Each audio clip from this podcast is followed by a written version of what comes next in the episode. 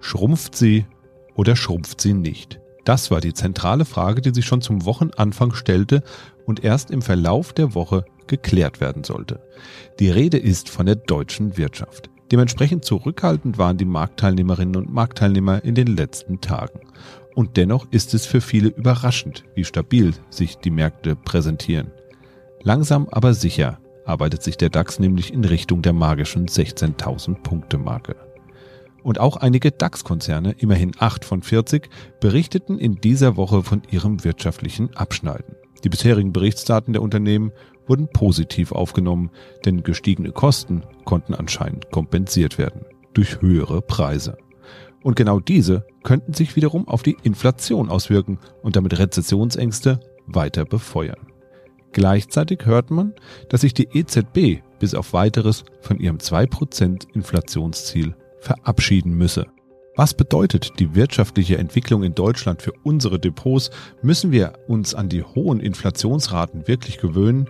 Und wie wichtig ist die sogenannte Berichtssaison eigentlich für die Börsen? Wir sprechen drüber in dieser Folge Mikro trifft Makro. Mikro trifft Makro. Das Finanzmarktgespräch der DK Bank. Hallo und herzlich willkommen zur 68. Folge Mikro trifft Makro. Heute ist Donnerstag, der 27. April 2023 und bei mir ist wie immer der Chefvolkswirt der DK Bank, Dr. Ulrich Kater. Hallo und guten Tag, Herr Kater. Hallo. Fangen wir doch gleich mal mit einem richtigen Aufregerthema an, das heute und die ganze Woche schon durch die Medien geistert. Der Wärmepumpenhersteller Fiesmann soll in die USA verkauft werden. Erst war es ja die Solarindustrie, dann die energieintensiven Produktionszweige und jetzt auch noch die Wärmepumpen. Steht Deutschland jetzt dann endgültig vor dem Ausverkauf, wenn so ein Traditionsunternehmen verkauft wird? Ja, an dem Thema zeigen sich meiner Ansicht nach vor allen Dingen zwei Dinge. Also erstens zeigt die Aufregung, wie komplett sich die Einstellung zur Weltwirtschaft und zum internationalen Austausch geändert hat in den letzten Jahren. Äh, die Nerven liegen ja blank. Das hätte früher hätte das niemanden interessiert, wenn ein US-Unternehmen hierzulande eine Direktinvestition tätigt, hätte man gesagt, ist eine Vertrauensbeweis in den, in den deutschen Standort. Außerdem gibt es ja auch viele Deals in die andere Richtung. Also von, von Bosch wird beispielsweise auch gerade heute berichtet, dass, äh, dass, dass die einen Chip-Hersteller in den USA kaufen. Also ähm, in den vergangenen ähm, Dekaden hätte man wahrscheinlich gesagt, egal ob hier also Branchen abwandern nach Amerika oder auch nach China, wenn da günstiger produziert werden kann oder wenn da mehr Risikokapital zur Verfügung steht oder wenn es ein besseres Management dort gibt, dann kommen am Ende bessere und günstige Produkte auf den Weltmarkt und das kommt auch uns als Konsument zugute, weil wir die ja dann kaufen können. Das ist so das Globalisierungsmuster aus den letzten Jahrzehnten. Aber ich glaube, diese Denke, die geht äh, jetzt dem Ende entgegen. Jetzt hat man Angst, in Abhängigkeiten zu kommen ja, dass also jetzt nicht äh, nur der Energiehahn abgedreht wird wie letztes Jahr, sondern auch dann, keine Ahnung, die Werbepumpenversorgung äh, gekappt werden könnte. Selbst wenn das jetzt also im Fall der, der Vereinigten Staaten ein bisschen unwahrscheinlich ist, es zeigt aber, das internationale politische Vertrauen, das sinkt rapide. Und es zeigt eben auch, dass ohne ein solches Vertrauen keine Weltwirtschaft zu machen ist, wie wir sie kennen. Also mit diesen effizienten internationalen Produktionsketten und den billigen Produkten, die da hinten rauskommen. Da ist also was unterwegs, was nicht nur das Welthandelsklima ändert, sondern am Ende dann auch die Weltwirtschaft. Es zeigt aber, glaube ich, auch noch was anderes. Ähm, der andere Punkt ist, glaube ich, dass man sich vielleicht doch mal Gedanken, wenn nicht sogar Sorgen machen äh, sollte um die Standortbedingungen hier. Denn auf der einen Seite engagiert sich zwar ein US-Unternehmen bei einem guten Unternehmen hier, aber aus Sicht des, der hiesigen Unternehmer ist das eventuell auch ein wenig als Kapitulation vor den Schwierigkeiten zu sehen, die hierzulande sich auftürmen für jemanden, der eben hier produzieren will. Und das ist etwas, was die heimische Unternehmerschaft ja schon belastet. Also immer mehr Auflagen, schwierige Infrastruktur, keine so gut ausgebildeten Leute mehr. Ich will jetzt nicht alles aufzählen. Es ist, wird mal äh, dann zu beobachten sein, wie der amerikanische Eigentümer dann mit den Standortfragen umgeht. Das deutet eben auf eine andere Generaldebatte hin. Ähm, äh, also Deutschland braucht dringend äh, auch eine Generalüberholung allerdings oder zumindest erstmal eine Inspektion, was da denn alles kaputt gegangen ist in den Rahmenbedingungen für den Standort Deutschland in den letzten Jahren, wo man sich überhaupt nicht um diese Themen gekümmert hat. Ja, kommt natürlich auch wieder das Thema Fachkräftemangel dazu wahrscheinlich, ähm, Nachwuchsprobleme etc. Es sind ja auch, sag ich mal, sehr spezifische Produktionen. Also da kommt tatsächlich wahrscheinlich einiges zusammen, über das man mal schauen müsste und das man mal betrachten müsste. Jetzt steht ja aktuell der Mai vor der Tür. Wir haben jetzt Ende April. Das Wetter sieht zwar noch eher nach Ende Februar aus, aber es ist tatsächlich Ende April. Und damit steht auch eine der bekanntesten Börsenweisheiten vor der Tür. Sell in May and go away. Sie haben ja schon mal gesagt hier im Podcast, dass man auf diese ganzen Börsenweisheiten eigentlich nicht allzu viel geben sollte, denn so richtig wahr sind die meistens nicht. Das sind eben das, was es sind, Sprichwörter eigentlich nur. Aber trotzdem muss ja irgendwie was dran sein. Was ist es denn, was viele im Mai so fürchten? Verkaufe im Mai äh, ist äh, eine der bekanntesten Börsenregeln. Die Begründung liegt ja darin, das ähm, traf insbesondere früher zu, dass die Anleger die Dividendenauszahlung ihrer Unternehmen dann noch mitnehmen wollten und danach die Papiere verkauft haben. Äh, und die meisten Dividenden werden eben gezahlt im, im März und im, im April. Und dann ist eben der Mai der Verkaufsmonat. Das ist so der, der, der Hintergrund und dann äh, sinken die Kurse. Vielleicht gab es früher mal so ein Muster, aber das gibt es heute nicht mehr. Wir haben uns ja schon mal über solche Saisonbörsenregeln unterhalten. Wenn es so einfach wäre, könnte man schnell reich werden mit diesen Weisheiten und mit diesen Regelmäßigkeiten. Und die gibt's natürlich nicht. Wenn, wenn überhaupt Saisonmuster, dann eventuell eher, dass man gegen Jahresende immer eine auffällige Stabilisierung der Börse feststellen kann. Das liegt äh, dann ähm, daran, dass zum Jahresende dann noch bestimmte Bilanzkennzahlen äh, erfüllt werden sollen. Aber auch das ist also nicht so, dass man das ausbeuten kann. Insofern stimmt auch hier, dass eben diese Börsenregeln, ja, ich sage mal, hören sich gut an, ähm, stimmen aber nicht. Insbesondere wenn man so an die an die großen äh, schwarzen Highlights der Börsengeschichte kennt, denkt, also die die Crashes, die finden ja meistens eher im Herbst statt und nicht im Mai. Ähm, also mit der Jahreszeit lässt sich an den Börsen kein Geld verdienen. Andererseits ist es ja auch so, ähm, wenn nur genügend Menschen dran glauben, dass das so ist, dass man im Mai verkaufen solle, dann äh, und danach entsprechend handeln, dann wird es ja auch passieren. Also das ist ja so ein, der sogenannte Lemminge-Effekt, den man ja dann feststellen können müsste. Der ist übrigens ja scheinbar auch eher so ein Mythos, dass die Lemminge alle sich selbst hinterherrennen. Naja, so paar äh, Masseneffekte gibt's natürlich und auch äh, enorme Übertreibungen aus diesen Effekten, äh, die dadurch kommen, dass ich sehe, jemand anders tut was und ich mache es blind hinterher, äh, ohne überhaupt auf die Begründung zu achten. Aber ganz klar hier auch mal zu sagen, für den privaten Anleger verbietet sich überhaupt ja dieses kurzfristige Kaufen und Verkaufen an der Börse. Es gibt ja ein anderes schönes Börsensprichwort, das heißt hin und her macht Taschen leer. Und ähm, das ist eins, was wirklich stimmt. Ja. Also hier sind die Gebühren natürlich das eine Thema, aber das wichtigere Thema ist, dass die Anleger eben die richtigen Zeitpunkte ähm, zum ähm, erstmal verkaufen, aber das zum, dazu gehört ja dann äh, auch wieder das Einsteigen, das also da wieder das Kaufen. Also diese richtigen Zeitpunkte, die werden immer verpasst und dabei bleibt eben dann sehr, sehr viel Geld eher auf der Strecke für den privaten Anleger kann man gar nicht oft genug sein. Der private Anleger, der zählt nicht in Jahreszeiten, sondern der zählt in Jahrzehnten. Das ist seine Perspektive und hier ist er unterwegs mit ähm, langfristigen, beständigen Strategien, mit einer breiten Streuung. Das ist alles kein Hexenwerk, das ist nicht schwierig und ähm, diese kurzfristigen Schwankungen oder diese diese ähm, Spekulationen und Geschichten an der Börse sollten ihn nicht interessieren. Ja, wissen Sie eigentlich, wie das Börsensprichwort weitergeht? Ja, natürlich. And remember to come back in September. Genau. Aber ähm, ich glaube, jetzt haben wir genug. Äh, wir könnten noch ein paar andere rausholen. Da gibt's noch ja. zahlreiche. Da könnten wir fast einen eigenen Podcast drüber machen. Stimmt. Aber wir kommen mal von den Mythen zu den Fakten und sprechen doch mal über den aktuellen Zustand der deutschen Wirtschaft. Anfang der Woche warteten ja irgendwie alle gespannt jetzt auf die Daten zur Wirtschaftsentwicklung in Deutschland. Es stellte sich ja die Frage, schrumpft sie oder schrumpft sie nicht, die deutsche Wirtschaft? Eigentlich führt solche Unsicherheit ja eher zu Schwankungen an den Börsen, aber aktuell ist das eigentlich nicht der Fall. Also die Börsen sind erstaunlich stabil und gelassen, ob aller Unsicherheit, die da draußen unterwegs sind, weiterhin, muss man ja sagen. Es geht ja schon eine ganze Zeit so. Langsam ja. aber sicher. Ja, also ganz klar, wir haben eine Erleichterungsrallye in der, an der Börse und auch in anderen weiteren Bereichen der Wirtschaft, auch das Geschäftsklima beispielsweise, ähm, ist gekennzeichnet von ähm, einem Erleichterungs, geradezu Seufzer einem, äh, in einem Monat nach dem nächsten. IFO ist jetzt auch wieder zum sechsten Mal gestiegen.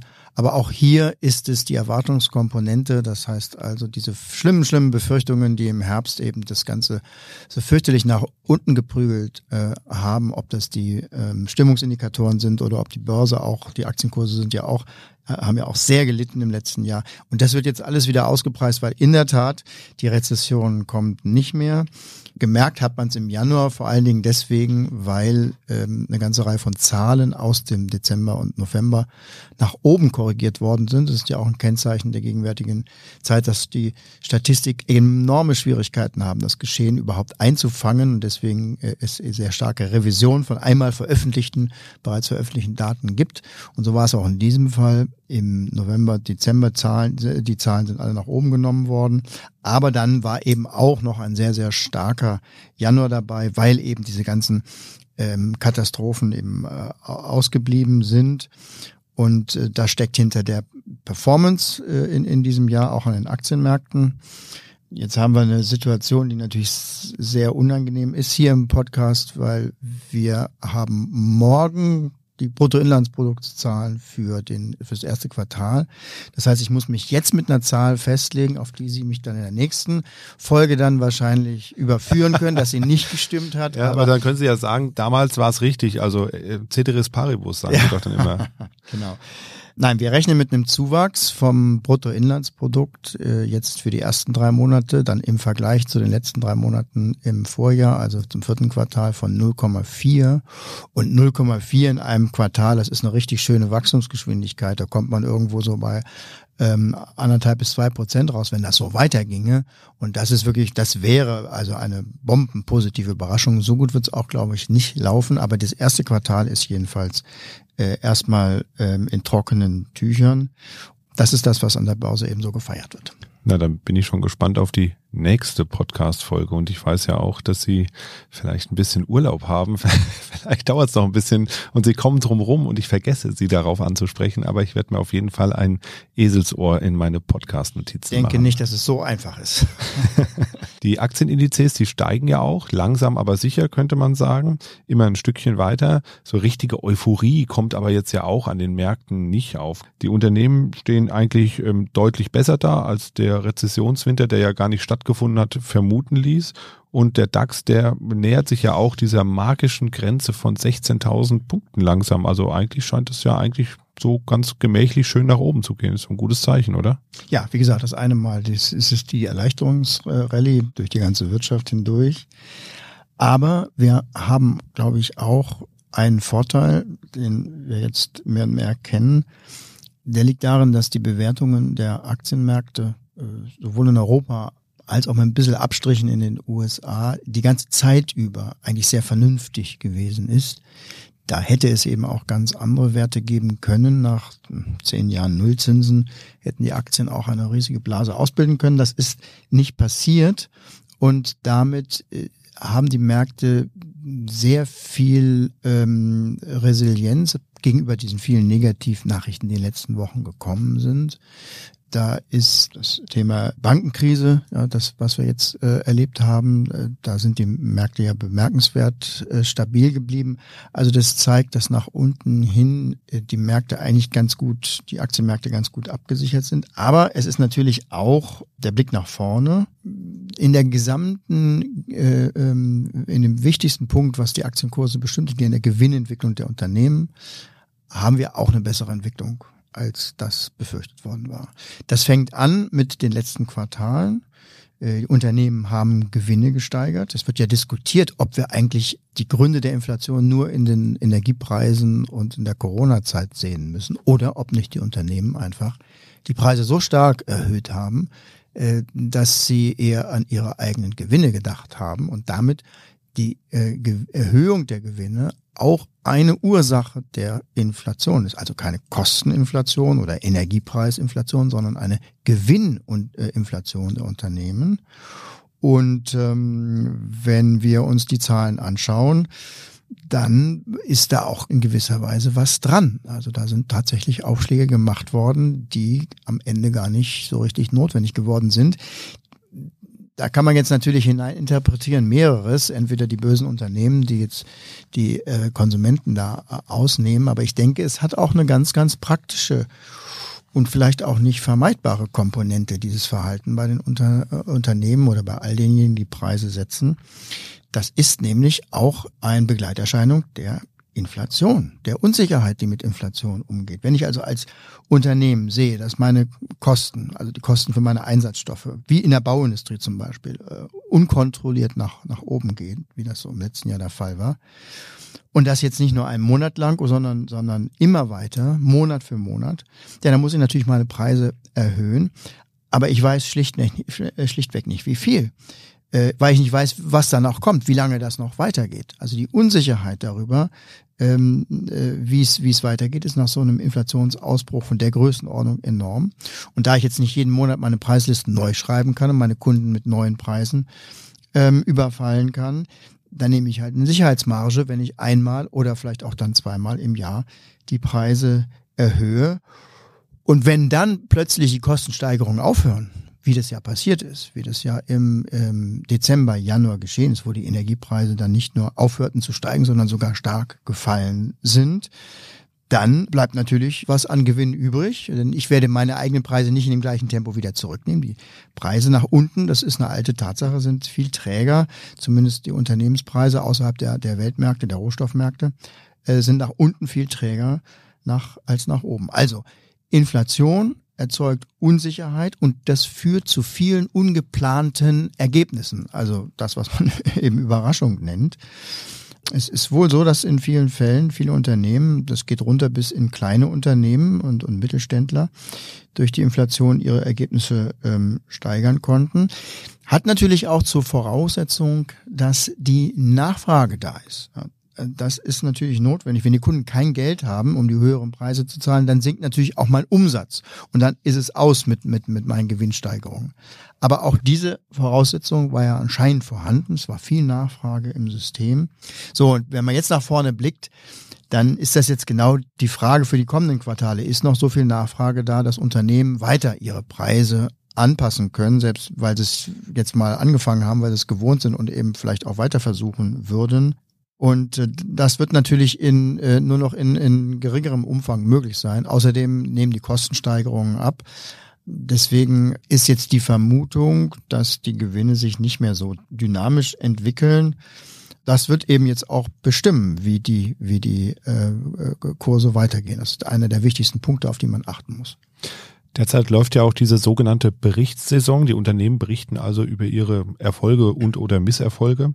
Was, was wird denn da genau berichtet und von wem überhaupt alles?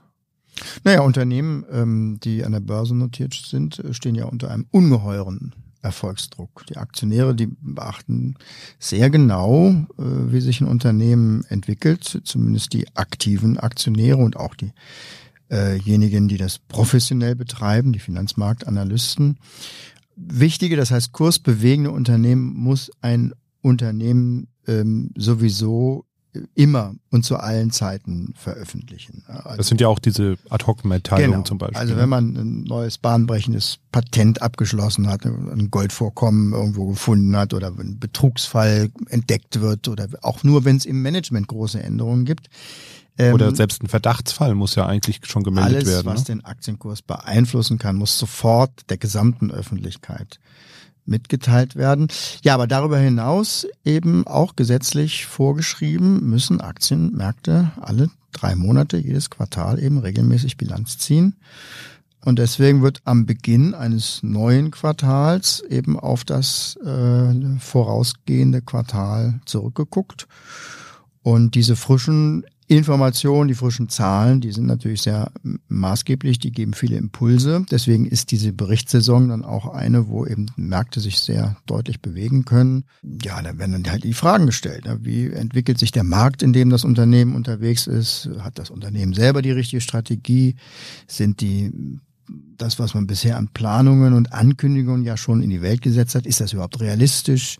Ähm, wie erfolgreich sind die Projekte, mit denen man sich brüstet, dass man eben die Zukunft äh, erobern möchte und allgemein Kosten, äh, Preise, Umsatzgewinne, all die Themen. Äh, und auch vor allen Dingen, äh, wie ist der Ausblick des Managements dann selber auf die Zukunft? Ja, diese, diese Eigeneinschätzung, die ist auch äh, wesentlich. Und alles zusammen ist natürlich ähm, extrem wichtig zur Einschätzung des Unternehmenswertes. Und ja, deswegen bekommen die Aktienmärkte eben in diesen sind so vier bis sechs Wochen äh, diese äh, Berichtsperiode. Da bekommen die Aktienmärkte in den USA, in Europa, ähm, auch in Asien eben dann eben viele Impulse. Und ähm, wenn wir jetzt mal draufschauen auf die Unternehmen, die schon berichtet haben, ich glaube im DAX waren es ja diese Woche dann insgesamt acht Unternehmen, die berichtet haben, in den USA auch einige Technologiewerte. Wie läuft's so? Kann man das sagen? Ja, auch äh, besser als erwartet. Das ist analog auch zur Konjunktur zu sehen. Das erste Quartal war konjunkturell besser als befürchtet und das spiegelt sich auch in den bisherigen Ergebnissen wieder. Paradoxerweise äh, haben die US-Banken sehr gut berichtet, ja, wo wir ja eigentlich diese Brandmeldungen jetzt in den letzten Wochen äh, bekommen haben. Da muss man sicherlich unterscheiden. Äh, die, wer gut berichtet hat, sind die großen Banken, denen auch die Einlagen der kleinen Banken zugeflossen sind, weil da das Vertrauen eben ungebrochen ist. Bei den kleinen, bei den regionalen Banken sieht das sicherlich äh, anders aus. Aber äh, das ist gut gelaufen und dann laufen nach wie vor immer noch gut die Energie Unternehmen, die eben immer noch von diesem warmen Regen der hohen, hohen Preise äh, profitieren. Auch äh, Industrieunternehmen laufen gut. In den USA haben einige Unternehmen der Gesundheitsbranche gut berichtet. Also äh, hier überwiegt doch Licht äh, de, äh, den Schatten. Insgesamt gehen die Gewinne schon etwas zurück, aber das ist auch nichts Ungewöhnliches in einer Phase, wo die Konjunktur nun schwach ist. Und das ist trotz aller Erleichterung und Freude darüber, dass es nicht so schlimm gekommen ist, das darf man auch nicht vergessen. Wir haben eine ganz, ganz flache konjunkturelle Entwicklung. Diese 0,4 Prozent im ersten Quartal in Deutschland werden sich unserer Meinung nach nicht halten lassen. Aufs Gesamtjahr ist sowohl in USA als auch in Europa vom Bruttoinlandsprodukt wahrscheinlich nur so 0 bis 1 Prozent Wachstum drin. Das ist nicht dolle. Unter den Umständen ist das äh, schon ähm, beachtlich, muss man sagen, bei all den Dingen, die die Vorgeschichte hier, die wir uns hier äh, zur Gemüte führen mussten im letzten Jahr aber äh, auf Dauer wäre das ein bisschen schwach.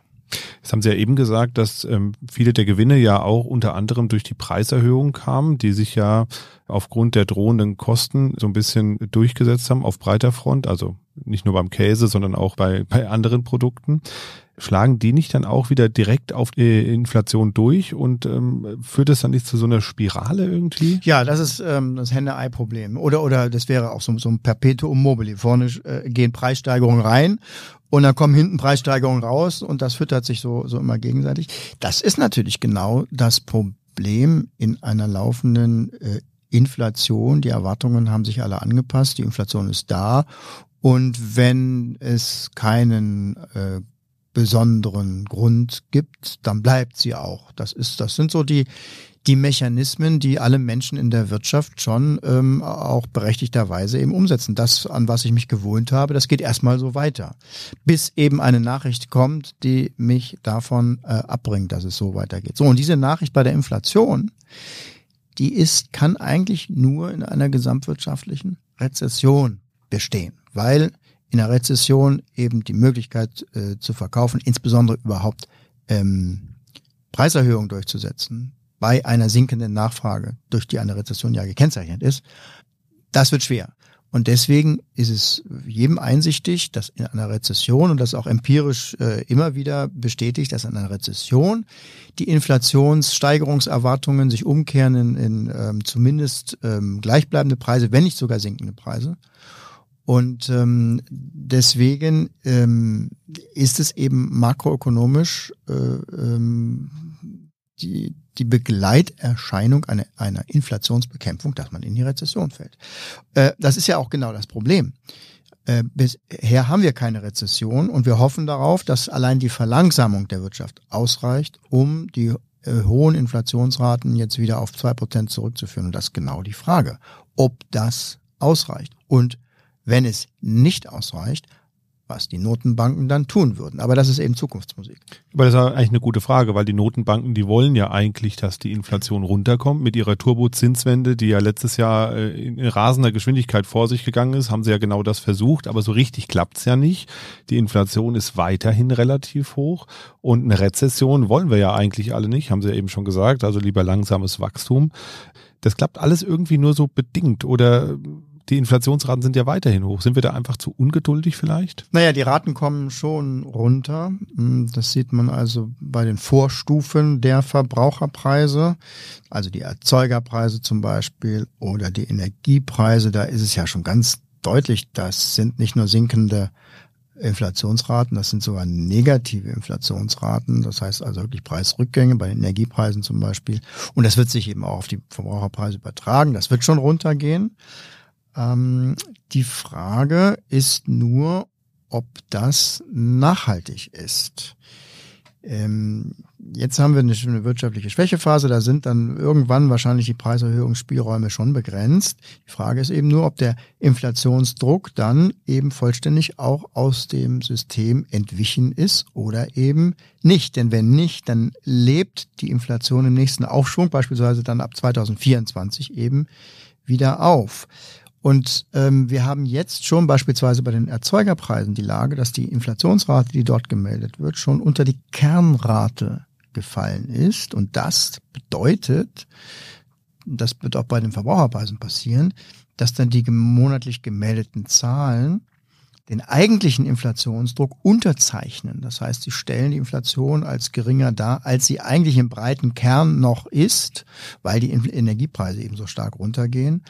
Deswegen ist das, was monatlich da gemeldet wird von den statistischen Ämtern an Verbraucherpreisen, jetzt am Freitag übrigens auch wieder für Deutschland, eigentlich gar nicht das Wesentliche, sondern man muss auf den Inflations, den sogenannten Inflationskern achten.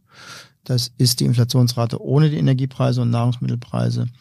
Äh, und diese Kernrate, die ist es, die im Mittelpunkt steht. Und die sollte sinken. Und da ähm, passiert eben fast gar nichts. Im letzten Mal in den USA, äh, bei den letzten Daten ist die Kernrate sogar um ein Zehntel angestiegen. Und solange das eben sich nicht auch beruhigt, ja, haben wir das Inflationsproblem noch alles andere als gelöst. Gleichzeitig hört man auch, dass wir uns so ein bisschen an diese höheren Inflationsraten gewöhnen müssen, dass die EZB sich auch von ihrem Ziel, das ja früher immer bestand, also maximal zwei Prozent Inflation, ähm, alles darunter ist in Ordnung, alles was darüber geht, ähm, muss eingefangen werden, dass man sich davon verabschieden müsse. Heißt das dann auch, dass wir uns eigentlich an Inflationsraten von drei bis vier Prozent gewöhnen müssen? Das wird ja so ein bisschen die These stützen Ihrer ähm, Aussage eben zur Kerninflationsrate. Ja, das ist wirklich jetzt eine ganz schwierige Frage. Also es kann gut sein, dass Inflation sich im Bereich von drei bis vier Prozent jetzt fest frisst im Jahr 2024 äh, und auch keine Anstalten macht, äh, Richtung 25 äh, eben wieder auf zwei Prozent zurückzugehen. Also wenn sich das jetzt im kommenden Jahr rausstellen sollte, dass es so ist, dann werden alle ihre Köpfe wenden und die Blicke gehen Richtung EZB. Denn die muss sich dann im nächsten Jahr entscheiden. Lässt sich laufen, dann gibt sie aber ihre bisherigen geldpolitischen Ziele auf. Das war ja die 2%-Marke. Und für den Kapitalmarkt ist das schon ein großer Unterschied, ob die Inflation in den kommenden zehn Jahren jetzt jedes Jahr bei zwei Prozent liegt oder bei drei oder bei vier. Das hat erhebliche Konsequenzen. Auch müsste die EZB kommunizieren, was denn jetzt an die Stelle treten soll. Also sind es jetzt vier Prozent? Also es wäre eine immense Änderung der Rahmenbedingungen am Kapitalmarkt und das würde eine Riesendebatte auslösen und auch Unsicherheit auslösen. Und das heißt am Kapitalmarkt immer Schwankungen, Kursschwankungen, Volatilität. Und das ist etwas, was die Notenbank unbedingt vermeiden äh, möchte. Die andere Alternative, die die EZB dann aber hat, die lautet, dass sie ganz klar ankündigt, sie hält am 2% Ziel fest. Das würde dann aber bedeuten, dass sie was tun muss. Das heißt also eventuell in 2024 die Zinsen nochmal kräftig anheben, um dann eben in der zweiten Jahreshälfte 24 eine Rezession in Europa vorzurufen, in dem dann die Inflationsrate eben äh, äh zurückgehen würde. Da sage ich dann nur viel Spaß bei der nächsten Bundestagswahl. Das heißt also, die Politik wird natürlich mächtig Gegenwind machen äh, gegenüber äh, einer solchen Geldpolitik. Und ob die Notenbank, also die EZB in so einer Situation dann die Kraft findet, das auch durchzudrücken, das ist wirklich sehr, sehr, sehr, sehr schwer zu sagen. Vielleicht versucht es auch mit Durchwursteln.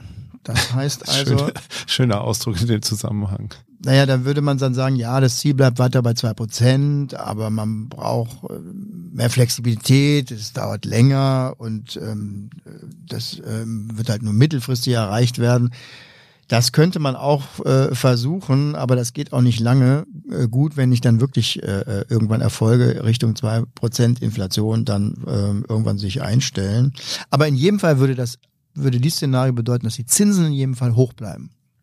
Ist das Thema Rezession jetzt eigentlich vom Tisch oder ist das eher wie so ein Schwelbrand, den man so ein bisschen immer noch riecht, aber irgendwie ist er so halb gelöscht, aber man hat immer Angst, dass es doch wieder ausbricht. Wie ist denn da der Stand eigentlich? Na, für Europa denke ich ja. Also da, wie gesagt, Schwächephase ja, aber eine Rezession ist jetzt unwahrscheinlich geworden. Für die USA, da sind die Zinsen ja noch deutlich stärker gestiegen.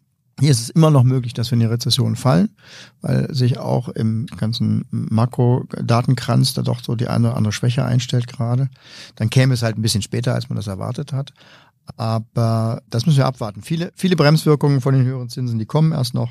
Und der Bankenstress ist noch nicht vorbei. Wir, wir haben das auch diese Woche gesehen. Die Regionalbanken, die verlieren weiterhin Einlagen. Also, also Aufschwung sieht ganz anders aus. Schauen wir zum Abschluss nochmal so ganz global galaktisch aufs erste Quartal. Was sagen Sie so dazu? Besser als erwartet, aber dennoch verhalten? Oder wie wird man es zusammenfassen? Ja, ich glaube, es ist schon mal gut, das ist gut zusammengefasst. Besser als erwartet. Ähm, da hat die, die Witterung geholfen. Aber Verhalten, wir haben schlichtweg einfach die Notenbank mit zwei Armen an der Bremse, äh, an der, an der Handbremse für die Wirtschaft. Und es wird dieses Jahr eben auch noch diese Bremswirkungen müssen wir einfach über uns ergehen lassen. Ähm, aber dass wir dann 2024 dann ähm, in Richtung neuer Aufschwung gucken können, das glaube ich auch. Naja, dann hoffen wir mal, dass wir dieses Jahr erstmal keine Feuerwehr mehr brauchen. Ich glaube, da haben wir alle genug von. Und dass es weiterhin so ein bisschen gemächlich nach oben geht an den Börsen, ist ja auch mal gut. Ja, wie gesagt, das muss an der Börse gar nicht ähm, bedeuten, dass wir jetzt hier nur auf der Stelle treten. Im Gegenteil, wenn sich die Vorzeichen mehren, dass die dass die Zinssteigerungen ähm, keine weiteren Schäden anrichten, dass die äh, Wirtschaft ähm, robust bleibt, dann kann man sich auch vorstellen, dass die Zins, dass sie gerade die Aktienmärkte den nächsten Aufschwung, den nächsten Konjunkturaufschwung ab 24 dann vorwegnehmen. Das heißt also, dass es dann auch schon ein bisschen früher losgeht. Klar, weil in den Börsen geht es ja auch immer um die Zukunft und nicht so sehr um die Gegenwart, wie man immer denkt. Ja, wir gucken ja auch äh, traditionell, kann man ja wirklich sagen, im Juli nochmal mit Jörg Beusen, dem Chef Anlagestrategen der DK Investment, zurück aufs ganze erste Halbjahr. Da können wir dann ja mal sehen, wo wir da nach den ersten sechs Monaten so rausgekommen sind.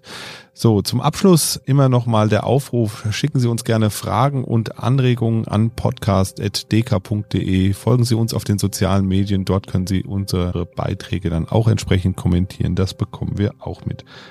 Und wir freuen uns natürlich auch über Bewertungen und Kommentare auf iTunes, auf YouTube oder wo auch sonst Sie gerne mit uns kommunizieren möchten. Das war's von uns für heute. Machen Sie es gut und bis bald. Tschüss. Mikro trifft Makro ist ein Podcast der DK Bank. Weitere Informationen zur DK Bank finden Sie unter www.dk.de-dk-gruppe.